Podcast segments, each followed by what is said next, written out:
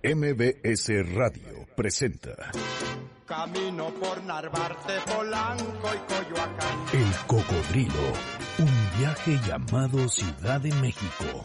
Un recorrido por las historias, personajes, anécdotas y lugares urbanos conducido por Sergio Almazán. Te busco por Guerrero, la Villa Itizapán, por la colonia obrera no te puedo hallar. El Cocodrilo comienza su recorrido. Buen viaje.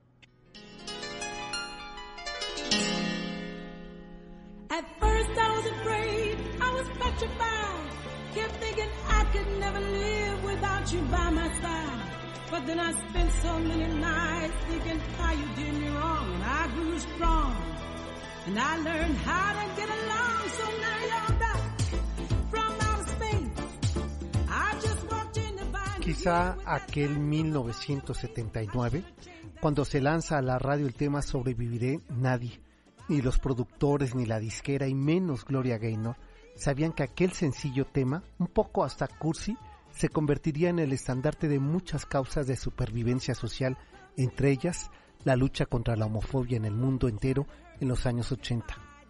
Una bandera de la música disco que la negra Gaynor tomó e hizo suya de la mejor forma que sabe hacerlo, al ritmo de los antros.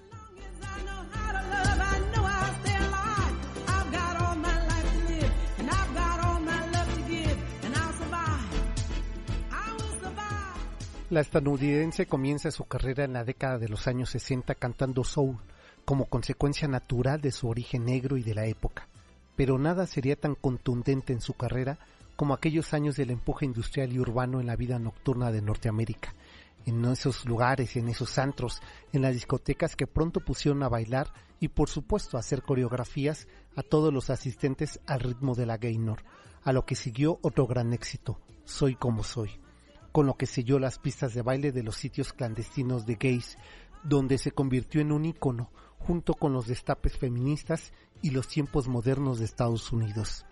De esta suerte, producto de su talento y su sensual estilo en escena, Gloria Gaynor se convierte en la reina de la música disco, siendo la estrella que más discos vendía, que más éxitos mantenía en la radio, la estrella que hacía musicales, giras y más producciones discográficas en los años 80 y 90 por espacio de 20 años, ella dominó los escenarios de Estados Unidos y Latinoamérica.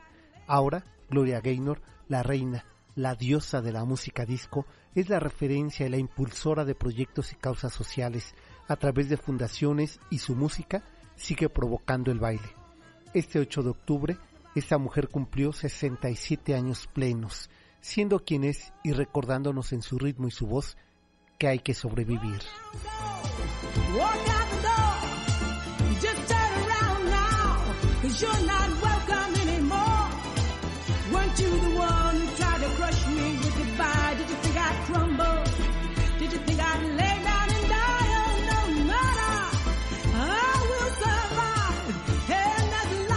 Saludo a todos ustedes, gracias por estarnos acompañando. Ese dedazo se lo debemos a nuestro productor estrella, pero ahorita fondeamos con un poquito más de esta mujer porque queremos recibirlos, porque queremos invitarlos a que ustedes bailen con nosotros a este ritmo, a este saborcito en este sábado que con 20 grados de temperatura se antoja para bailar. He hecho todo este preámbulo porque, ¿qué creen? Salvador no dejaba de bailar sobre el asiento de su cocodrilo a este ritmo de la Gaynor. ¿Cómo estás, mi querido Salvador? Muy bien, mi querido Sergio. ¿Tú qué Un tal? poco ¿Cómo te agitado, encuentras? ¿verdad? Estoy agitado, estoy encantado, estoy feliz de que en esta ocasión nuestro radio de este maravilloso cocodrilo sintonice a Gloria Gaynor. ¿Qué te parece? Y es que este éxito, bueno, me parece... Siempre hemos dicho aquí que todo, ya sea por obra de la casualidad o realmente porque así lo quiere el destino, se conecta. Esta canción de Gloria Gaynor se convirtió, como decías tú, en el himno primero que nada de la emancipación femenina en los Estados Exacto. Unidos, porque habla de la historia de una mujer que acaba de ser dejada, por el hombre, abandonada y dice que ella "Yo voy puede reponerse, ¿eh?". yo solita sobrevivo, yo aquí me las arreglo sola, yo me entero, y se convierte además en el himno justamente de las clandestinas pistas de baile gay Exacto. de San Francisco, desde luego de en California, desde luego es- de, de Nueva York también. Ella, sin quererlo, se convierte en esta lideresa, bueno, no, no podemos hablar de lideresa, pero en este símbolo, de estas pistas de baile que tanto vienen a cuento con la historia de hoy donde también Claro. se replicara esta misma música en otras pistas de baile que dieran justamente esta nueva cara de la noche del a la Ciudad de la Ciudad de México. No es que vamos a hablar de los antros gays, pero sí también vamos a necesariamente que hacer una parada en dos lugares emblemáticos, habiendo ya varios, entre ellos el 9, eh, que estaba en la calle de ah, Hamburgo número 9, y eh, estos dos lugares que surgen paralelos, un poco para quitar los clichés y abrir otros clichés otros espacios sobre lo homosexual. Pero de, de esto vamos a platicar porque vamos a platicar de un personaje que eh, el pasado domingo nos sorprendió. Eh, yo creo que a muchos que si bien es cierto no lo seguíamos de manera frecuente, sí sabíamos de él, leíamos sus columnas en el periódico El Milenio y algunos podemos, no sé hoy día si decir presumir o no, de haberlo conocido.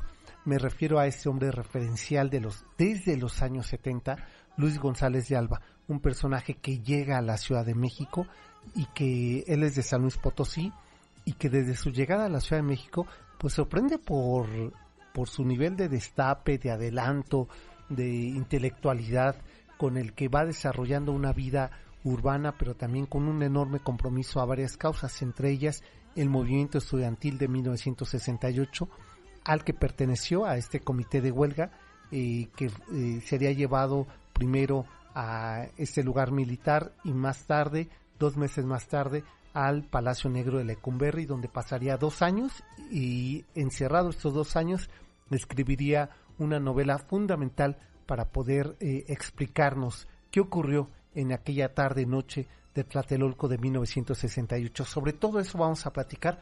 ¿Por qué alrededor de este personaje, Luis González de Alba? ¿Por qué vamos a hablar de El Salvador? Me parece, Sergio, bueno, como todos nuestros, nuestros viajeros del cocodrilo lo saben, siempre nuestros programas tienden a aproximarse a las fechas en las que toma lugar nuestra emisión. No, en este caso, desde luego, estamos dando inicio al mes de octubre. Y el 2 de octubre, Pues es una pues fecha... es una fecha que, y no quiero caer en este cliché, no se olvida. Para muchos ya se olvidó. Muchos no saben qué es lo que no se olvida, pero Claro. muchos sabemos lo que no se olvida. Y principalmente Luis González de Alba Ujú. era el primer, eh, digamos, eh, insistente en que era una fecha que de ninguna manera podría dejar de tener un significado capital en el calendario o en el almanaque de lo que es la vida democrática de este país. Y doblemente, me preguntabas hace un rato por qué de él, porque este pasado 2 de octubre tiene un doble efecto luctuoso. Tiene para nosotros desde luego el primario y el más conocido de aquella tremenda masacre de la noche de Tlatelolco, se suma la muerte del propio Luis González de Alba en una fecha que no escoge por casualidad. Claro. Un 2 de octubre, como aquella fecha en la que él fue apresado. Un 2 de octubre de 68 que realmente fue el parteaguas en la vida mexicana, en la vida política, social, desde luego en la vida democrática mexicana Y en la de los jóvenes de en la de los jóvenes y para él mismo. La fecha en la que lo vio nacer como este personaje o que dio origen al personaje que tú acabas de describir ahora. Y en la misma fecha, él decide concluir con esta historia de este personaje que tanto enriqueció la vida de todos nosotros. Así es, esa vida cultural, ideológica, de derechos humanos, de derechos sexuales, de derechos de la diversidad sexual, de las minorías, estuvo él encabezando en muchos momentos y que probablemente una generación eh, nueva, joven, eh, pueda no, no verlo. Primero porque vivía ya en Guadalajara desde hace más de 10 años, de 15 años, y dos porque estas luchas habían cambiado de foco y ya no estaban estos mismos personajes que estuvieron en la década de los 80. Así es que vamos a viajar a través de la ciudad, a través de lo que construyó Luis González de Alba y por supuesto de su personalidad.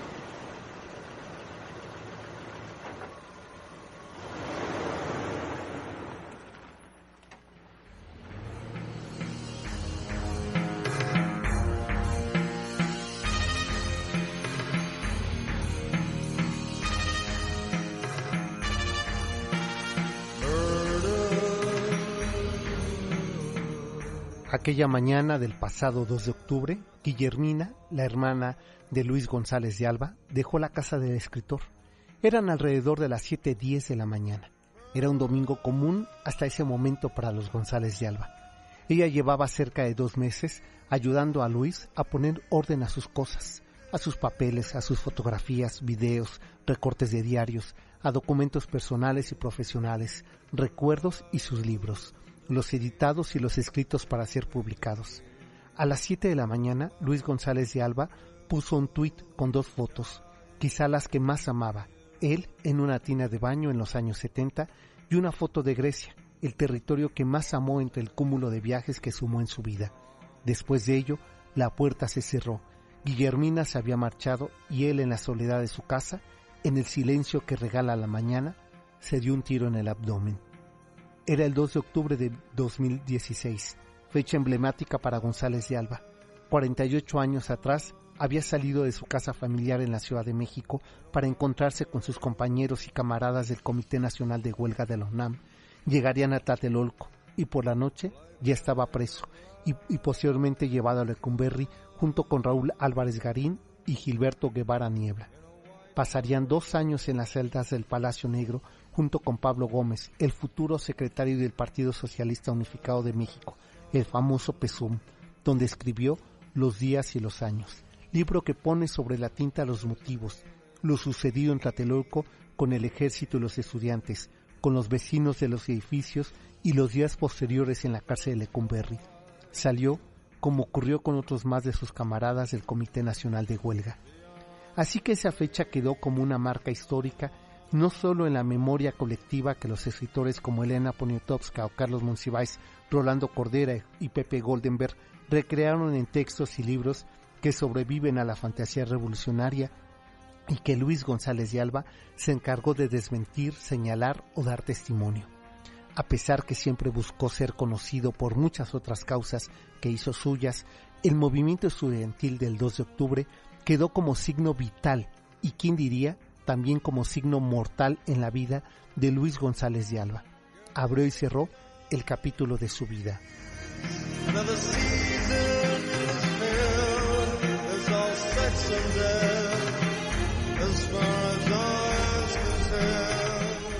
Alimentado por otros intereses, el activista y divulgador de la ciencia se hizo de amigos y temas que fueron su pasión. Así, Luis González de Alba construyó un discurso y un estilo narrativo, combativo, pero también reflexivo, científico, crítico y amoroso. Desde su postura homosexual creó espacios de encuentro, destape y homoerotismo en una época en que la Ciudad de México vivía la peor de las morales en curso en un tiempo en que el mundo señalaba como castigo divino al nuevo síndrome de inmunodeficiencia adquirida o del VIH para la comunidad gay. Primero abrió el bar El Vaquero en la Avenida de los Insurgentes Sur, cerca al Parque Hundido, donde rompió con, el estereotipo del gay afeminado al establecer como regla para la entrada a aquel lugar pantalón vaquero y camiseta, sobre todo sin olor a loción buscó hacer de ese espacio un sitio de encuentros entre los homosexuales de los años 80, pero también un espacio de reflexión en temas de derechos humanos, cuidado y protección a la violencia homosexual. No lo detuvo ni siquiera la detección del virus temprano y devastador en su pareja y diez años más tarde en su propio cuerpo. Aprendió a vivir, amar y ser un libertario ideológico, como lo fue incluso hasta en el momento de activar el gatillo aquel pasado reciente domingo 2 de octubre. Había perdido y ganado mucho en esa vida que se planteó libre, fuera del closet entre los suyos y los ajenos, en épocas donde la mustia moral impedía hablar libre y sin tapujos de la homosexualidad en México, so pena de ser condenado, juzgado, perseguido o asesinado. Luis González de Alba, en los años 60, aceptó su deseo. Convivió con él de cuerpo entero, y con ideas y compromisos, y en afectos, y en luchas sociales y en profesión, hasta el último día de su vida fue junto con otras grandes pasiones su tema, la homosexualidad y sus derechos. Tal es el caso que en 1986 se abriría otro lugar, el taller, en el mero corazón de la zona rosa, en aquellos años ya decadentes de la zona.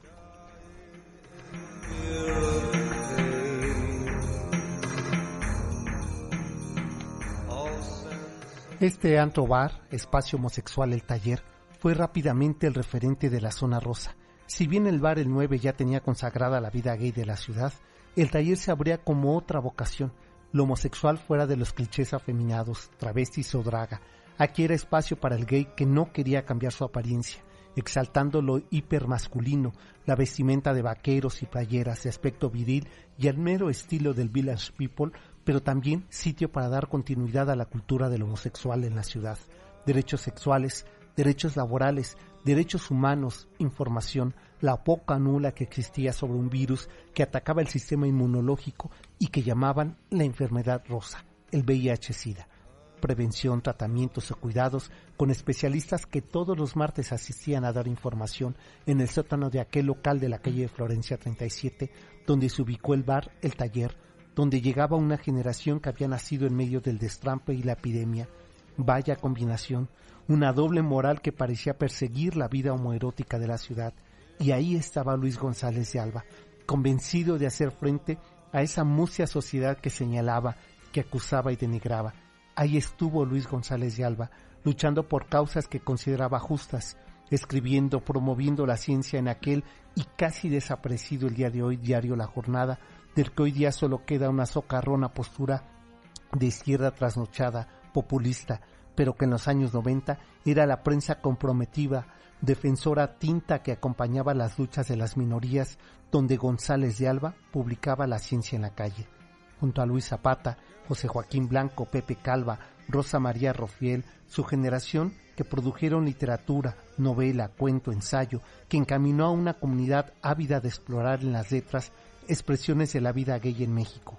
Vendrían libros, revistas, publicaciones en diarios como Uno más Uno, el desaparecido periódico Nacional, revistas como Del Otro Lado y el surgimiento del suplemento impulsado y apoyado por Carlos Monsiváis, Letra S, con Alejandro Brito al frente, acompañado de Carlos Bonfil, de La Madrid, de Arturo Díaz, de Arturo Vázquez y una serie de activistas que le dieron continuidad al discurso científico amoroso sexual de González de Alba.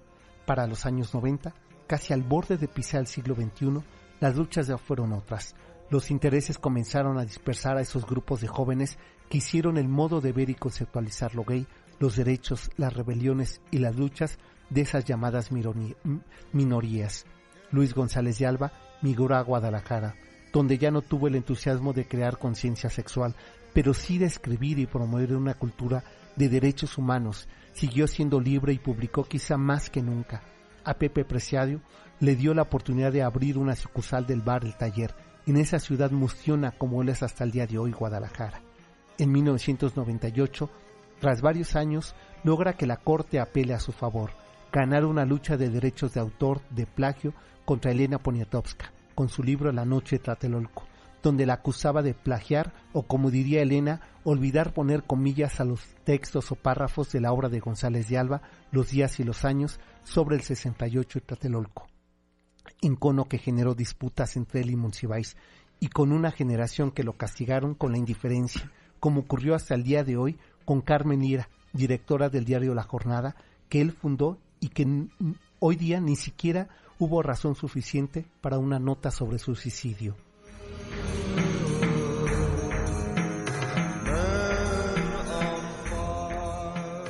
Luis González de Alba cosechó la admiración, el respeto de muchos por su ejercicio libertario de ideas y de la palabra.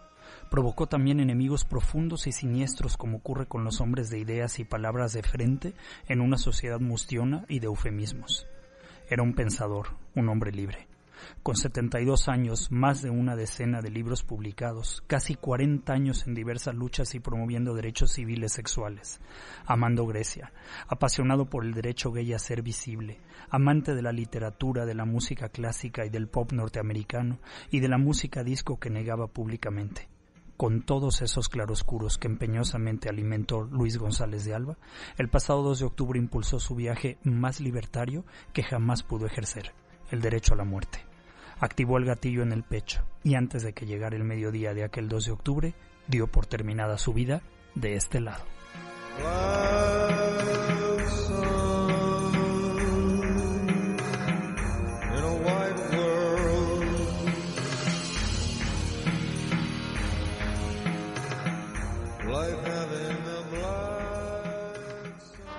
Únete a la comunidad viajera en Facebook como Diagonal El Cocodrilo MBS. Llámanos a cabina 5166 1025.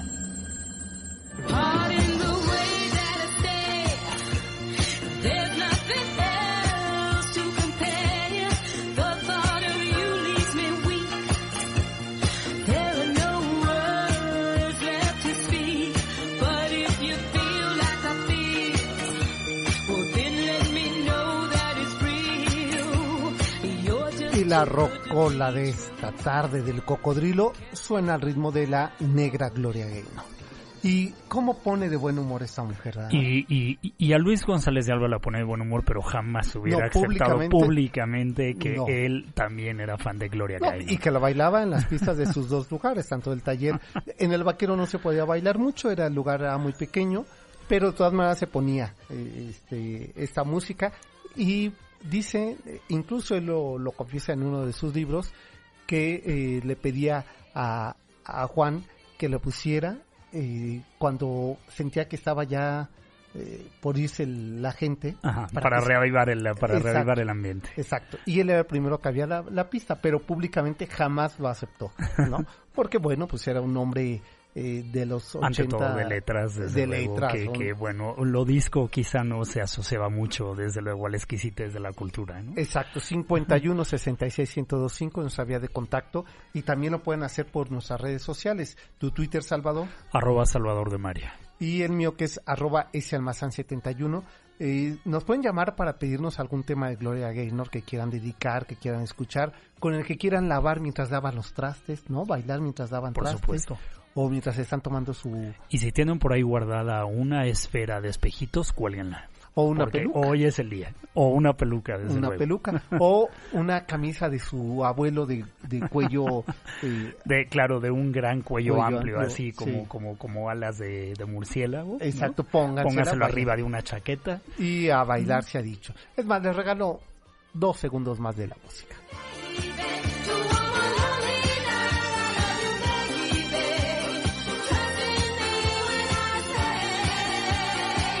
Bueno, estos otros segundos fueron cortesía de Mario en la operación técnica. I love you, baby. Aquí todos los queremos. Así es, todos los queremos. Oigan, tengo unas cortesías que voy regalando por el Twitter o que nos llamen. También que nos, ah, nos dice, dice Miguel, que como hoy está produciendo, que aprovechamos para enviarle un saludo a Janine y a su familia, deseando esta pronta y, beneficiosa recuperación. Desde luego, y ascendente y rápida. Exacto. Así es que eh, tengo unas cortesías para que ustedes vayan a la ópera rock. El rock nos une, el amor nos guía. Música de Alex Sintec, de Miguel Mateos, de Rata Blanca, de La Maldita Vecindad, de Radio Caos, de Panteón Rococó, de Fobia, de La Cuca. ¿Se les antoja? Pues esto es el miércoles 19 de octubre a las 20.30 horas en el Teatro Aldama. Es la ópera rock Reevolución. Eh, llámenos o escríbanos al Twitter que es arroba eh, ese almazán 71 y que digan, yo quiero eh, un pase doble para, para ir a ver esta ópera rock y con mucho gusto se los regalamos o al 5166 1025 que ya está sonando, claro. Así es que eh, vamos a bueno, este perfil que Oye, sido creo que de los más largos bueno, que hemos escrito. a ver, queridos cocodrilos, si los abrumamos con esta semblanza que es obra de Sergio Almazán, ¿Es porque realmente consideramos que es meritorio y importante? Siempre nuestro programa está perfilado dedicado a las historias de la ciudad, del urbano, lo que conectan con nuestra ciudad. Y no podemos obviar el hecho de que Luis González de Alba dio dos facetas nuevas o reinterpretó o rehizo o redefinió la historia o la geografía o quizá la fotografía o la faz de dos importantísimos barrios en esta ciudad. La zona rosa, por una parte, y desde luego la Plaza de las Tres Culturas en Tlatelolco. Exacto. Jamás las entenderíamos como las entendemos hoy, de no ser por esta reescritura o relectura que hiciera Luis González de Alba de estos dos espacios emblemáticos y ejes en distintos que transitan desde luego por distintas vías de la vida de esta ciudad. Y que, eh, Salvador, y que si bien es cierto que transitan en, eh, en carriles paralelos, lo cierto también es que se encuentran. Los dos nos hablan de juventud, nos hablan de una presencia de los jóvenes que este país en 1968 no estaba listo para una juventud democráticamente y demográficamente que estaba demandando servicios que el país, y cuando hablo del país quiero hablar de las autoridades, de las instituciones de, del Estado, que no estaban preparados para recibir a esta cantidad de jóvenes que estaban demandando pues, las cosas naturales que se demandan en la juventud, ¿no? Derecho a la educación, a la vida sexual sin ser perseguidos, como eh, a la vida ideológica o política de ese país. A la libertad.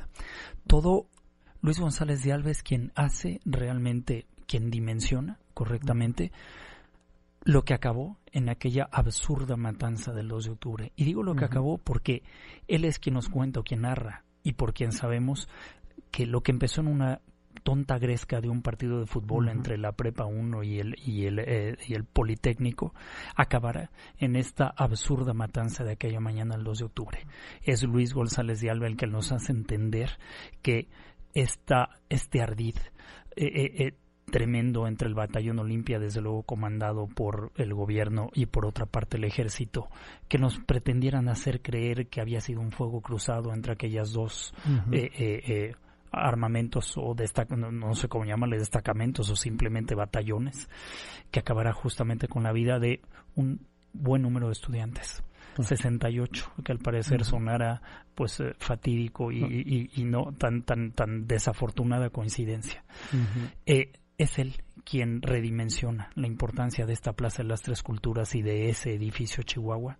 Y es él quien justamente tras del muro del paredón de Lecumberri también tan dramáticamente, o si tú quieres, en esta coincidencia tan tonta, aquel paredón detrás de ese polvoriento monumento, detrás de aquel muro donde hubiera sido ejecutado el presidente Francisco Ignacio Madero, donde detrás de aquel muro, entre los ejercicios eh, eh, eh, físicos que les ponían a hacer a los presos de Lecumberri y donde conociera su primer amor o uno de sus amores, José Mijares, se diera el tiempo entre ejercicio y ejercicio de escribir estas líneas que después dieran lugar a la novela que tú dijiste, los años, los días, y los, días y los años, y que además después le hiciera entablar esta lucha en contra, desde luego, de Elena Poniatowska reclamando los derechos que fuera, son, pues, que fuera en base a aquellos escritos, que ella publicara el taquillerísimo libro de las noches de La noche Vamos a la pausa y regresamos. Esto es MBC 102.5, teléfono en cabina 5166-1025, el Twitter es arroba 71 y arroba Salvador de María. Volvemos.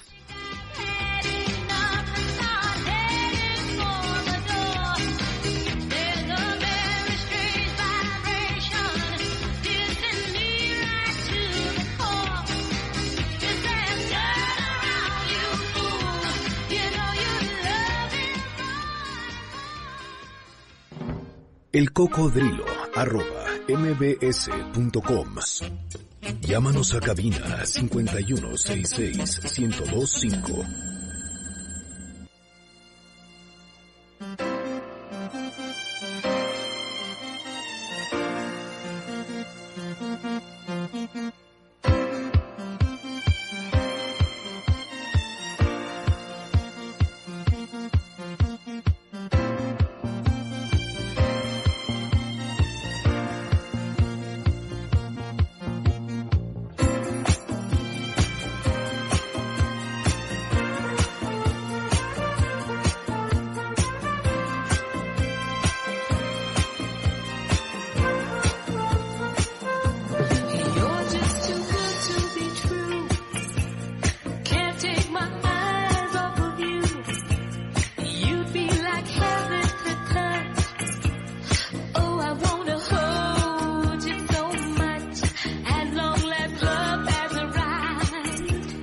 Al primer acorde del sintetizador, Salvador casi se subía a la mesa.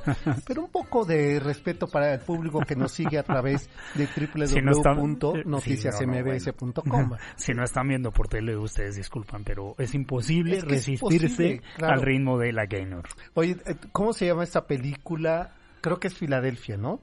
Donde el, el personaje que pone un videocassette para eh, contener sus impulsos homosexuales y que dicen en el videocassette que si baila, si mueve la cadera, entonces no hay remedio. No hay manera. No hay manera, ¿no? Así es eh, Gaynor, no hay manera de que uno no evite bailar. Es más, otro poquito.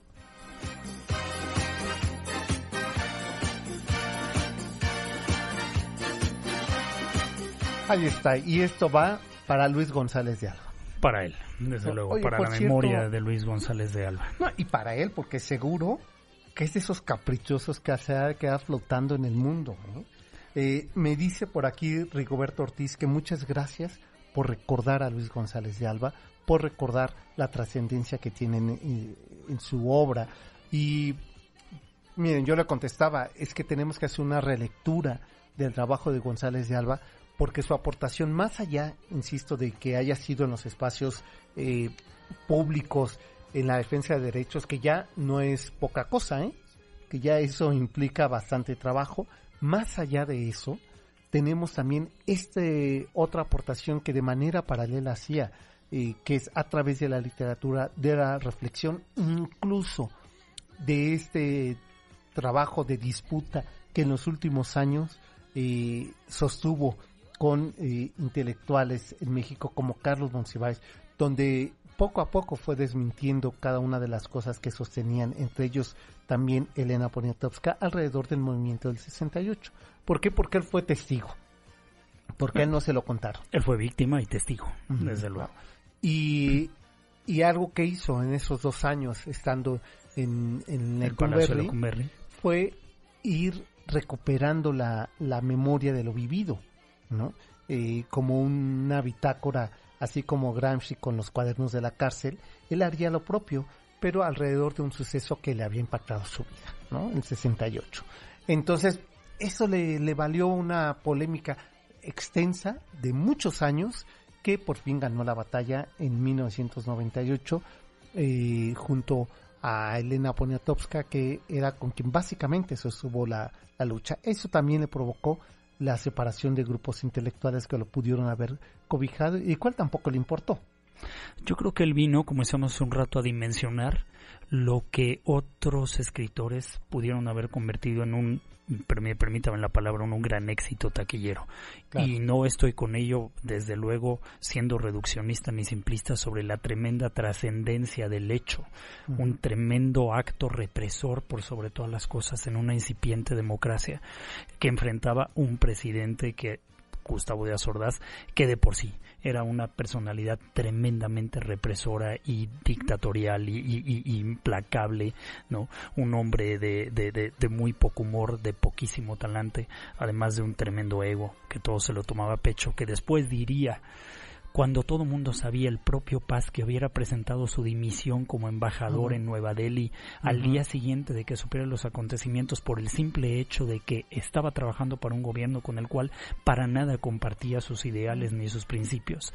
Claro. Cuando todos los intelectuales podrían decir que México fue uno antes y después de la matanza de las seis de la tarde de Tlatelolco, el presidente Gustavo Díaz Ordaz, cuando lo hubiera nombrado embajador ante España. España, diría que asumía total responsabilidad y que no pensaba Y que que no. aquello no había sido más que una simple escaramuza Claro. y que no había sido para él ningún evento Que más marcara que un el- acto intrascendente no. que marcara El el, cambio el del pulso la vida de este Exacto. país. Y que hay que decirlo, como lo dice este documental, eh, golpeando la... eh, En la mesa, así es, diciéndole al joven que lo entrevistaba y de no ser por eso y jovencito, por esta libertad, así es, usted no estaría aquí, Aquí preguntando, preguntando. lo que me está preguntando ahora. Hazme favor nada más del cinismo. Pero es un cinismo característico de cierto partido político, de ciertos políticos, eh, hechos así.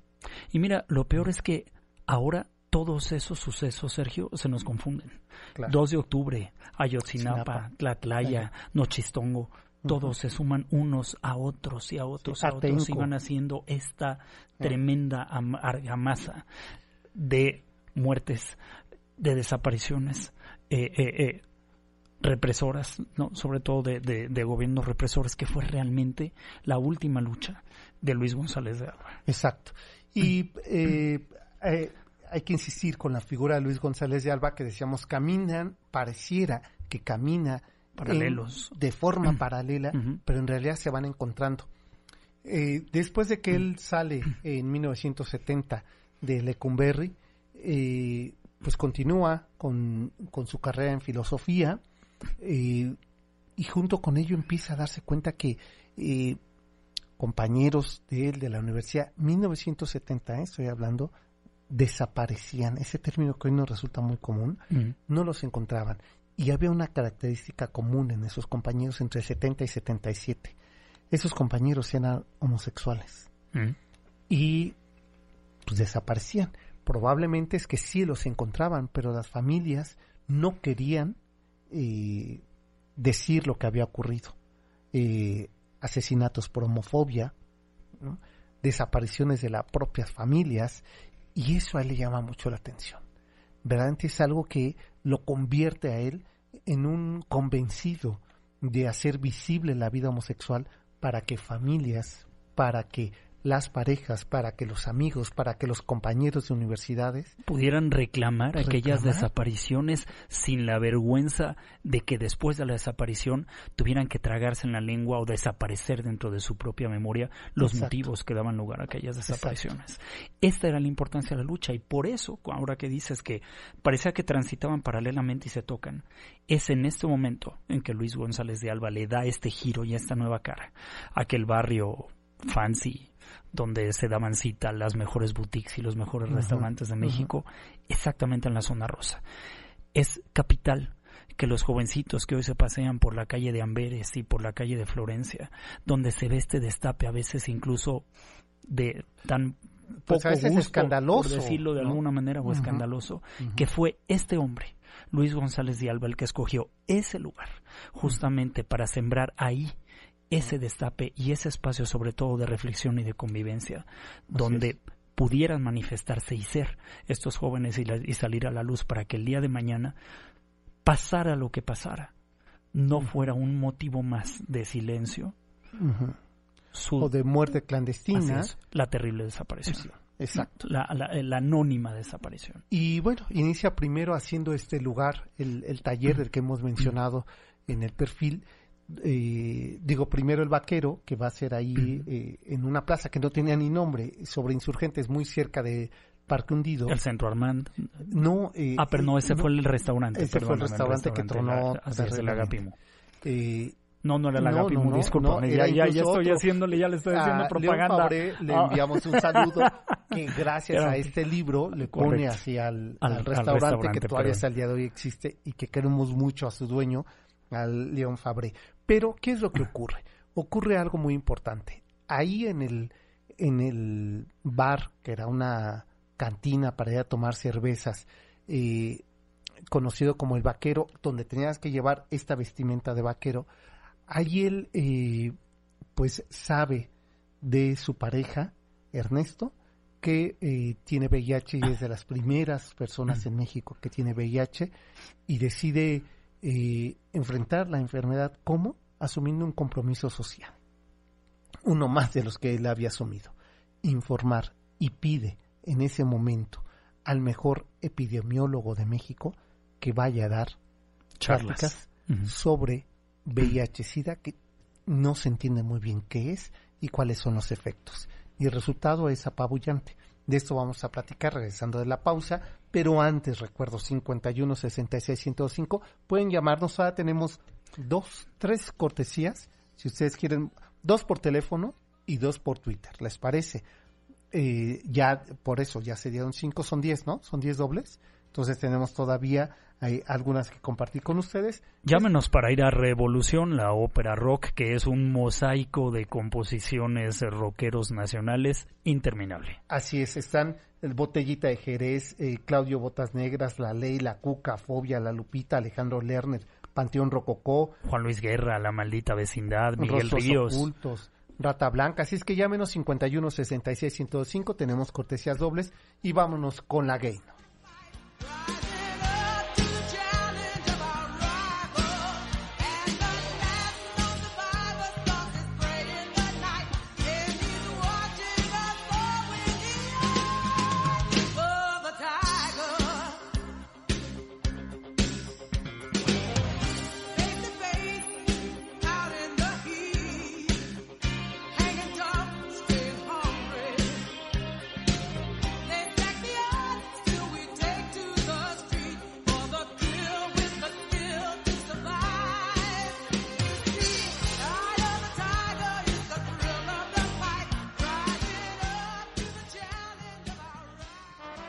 Únete a la comunidad viajera en Facebook como Diagonal El Cocodrilo MBS. Llámanos a cabina 5166 1025.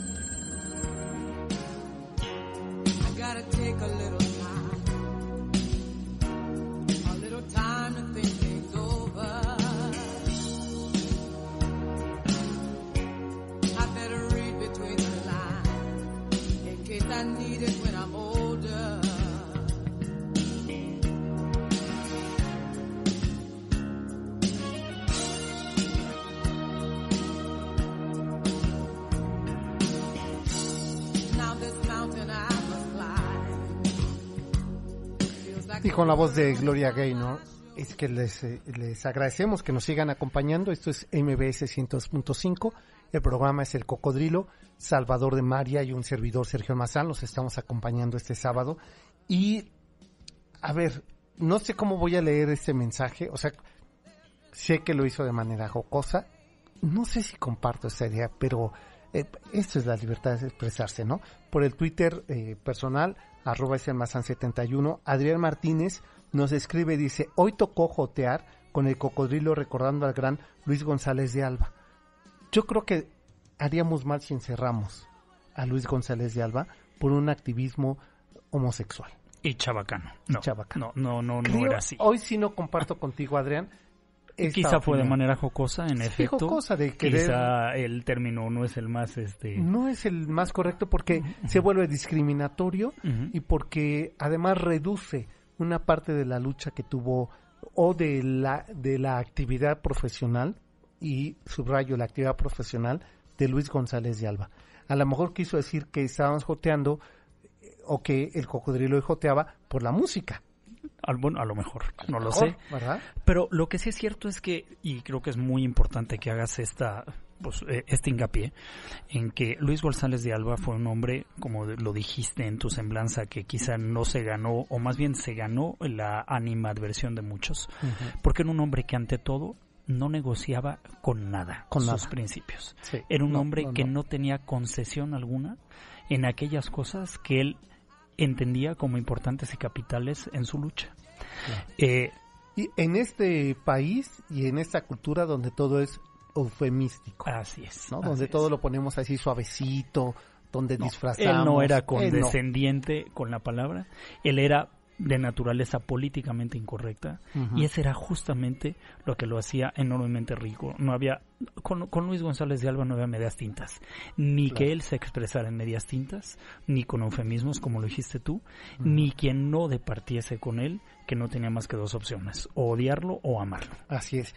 Y procuraba, era un hombre pues la verdad, eh, un hombre de palabra en el sentido que utilizaba la palabra. Y comprometía la palabra. Y comprometía la palabra con todas las consecuencias que llevaba que llevaba. Entonces, y buscaba siempre la manera de comprobar lo dicho. ¿no? De ahí es que esta... Ah, era empeñosamente científico. Todo lo comprobaba de una manera cientificista. O sea, obsesivo, neurótico.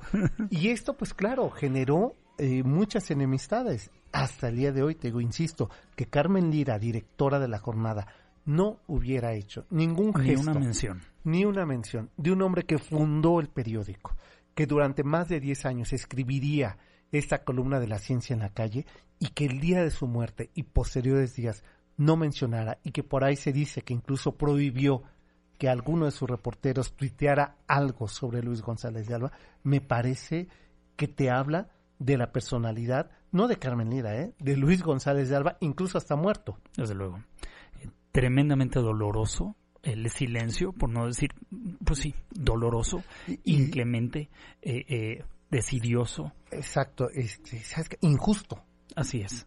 De la misma manera que aquella mañana del 3 de octubre, el silencio de los medios. Mira, hay que recuperar este pequeño verso de, Rosario Castellanos, que escribe el día 3 de octubre y dice, ¿quién? ¿Quiénes? Nadie al día siguiente, nadie la plaza amaneció barrida. Los periódicos dieron como noticia principal el estado del tiempo. Y en la televisión, en el radio, en el cine, no hubo ningún cambio en el programa, ningún anuncio intercalado, ni un minuto de silencio en el banquete. Pues prosiguió el banquete. Claro. Mira, ahí es cuando uno tiene que reflexionar. A nosotros nos ha tocado, eh, Salvador, Eh, este, puedo presumir de manera responsable eh, abrir desde hace 20 años el micrófono y haber compartido los últimos 10 contigo. Y que hemos comprometido la palabra, pero también hay posibilidad de ello. ¿no? Había una línea directa, Claro. eh, acusadora, este, un, un ojo detrás de la cerradura que vigilaba y castigaba quien se salía de esa línea. ¿no?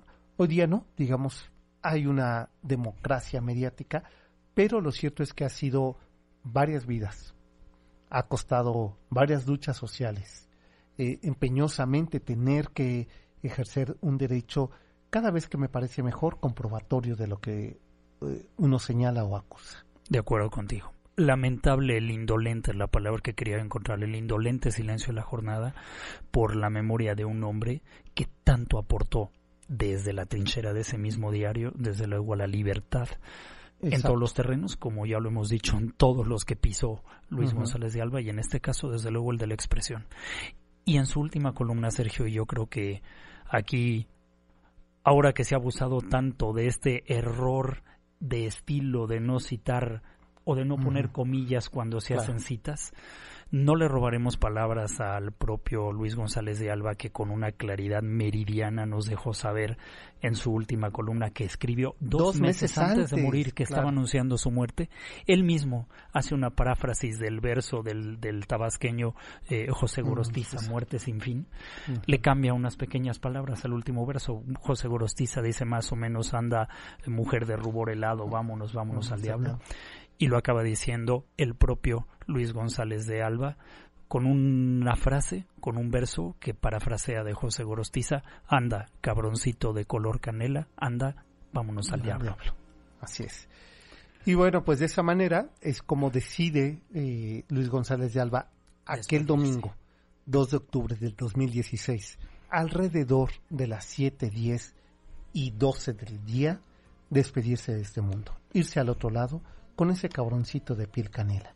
En un acto libertario, como lo dice su amigo Héctor Aguilar Camín, no está de luto, lo dice él en su, en su, también en su columna Mm. del día siguiente, no estoy de luto, estoy frente a un acto de libertad de un hombre Ujú. que fue tremendamente libre y que de esta manera, nuevamente ejerciendo su libertad, decide pasar o mudarse al otro lado. Al otro lado.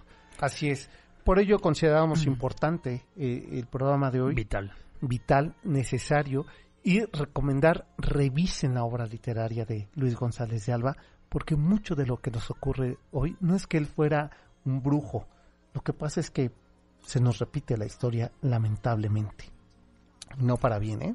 Vamos a echar de menos una voz como la de él, vamos Así a echar de menos una pluma libertaria como la de él, vamos a echar de menos este clamor. Lo dice él también en su última columna, dice, hoy saldrán a marchar un sinfín de chavos. Van a marchar por aquello que no se olvida sin saber exactamente qué es ¿Qué lo que, no, se olvida. O porque no lo conocieron, o porque Porque- algunos indolentemente, como la jornada, ya olvidaron aquello que no se debe de olvidar. Así es. Pues ya nos vamos, ¿verdad? Prácticamente tenemos que despedirnos.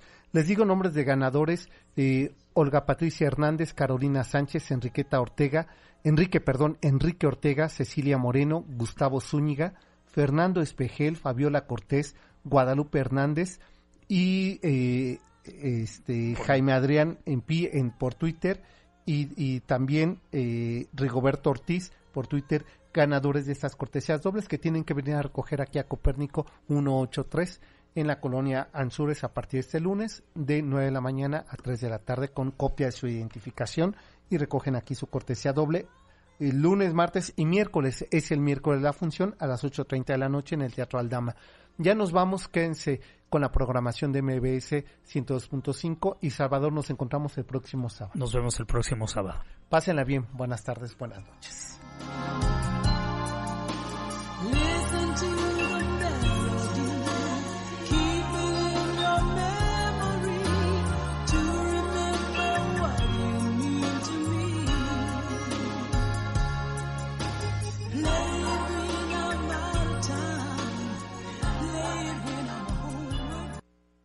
MBS Radio presentó Camino por Narvarte, Polanco y Coyoacán. El Cocodrilo.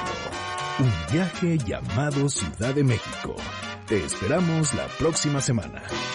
En donde quieras estar, estamos contigo.